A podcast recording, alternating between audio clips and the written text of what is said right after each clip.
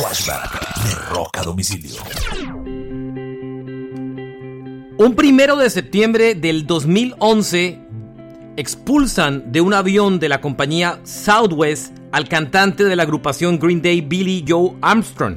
La razón, la azafata consideró que sus pantalones estaban muy bajos y muy caídos. Ocurrió minutos antes de despegar el vuelo.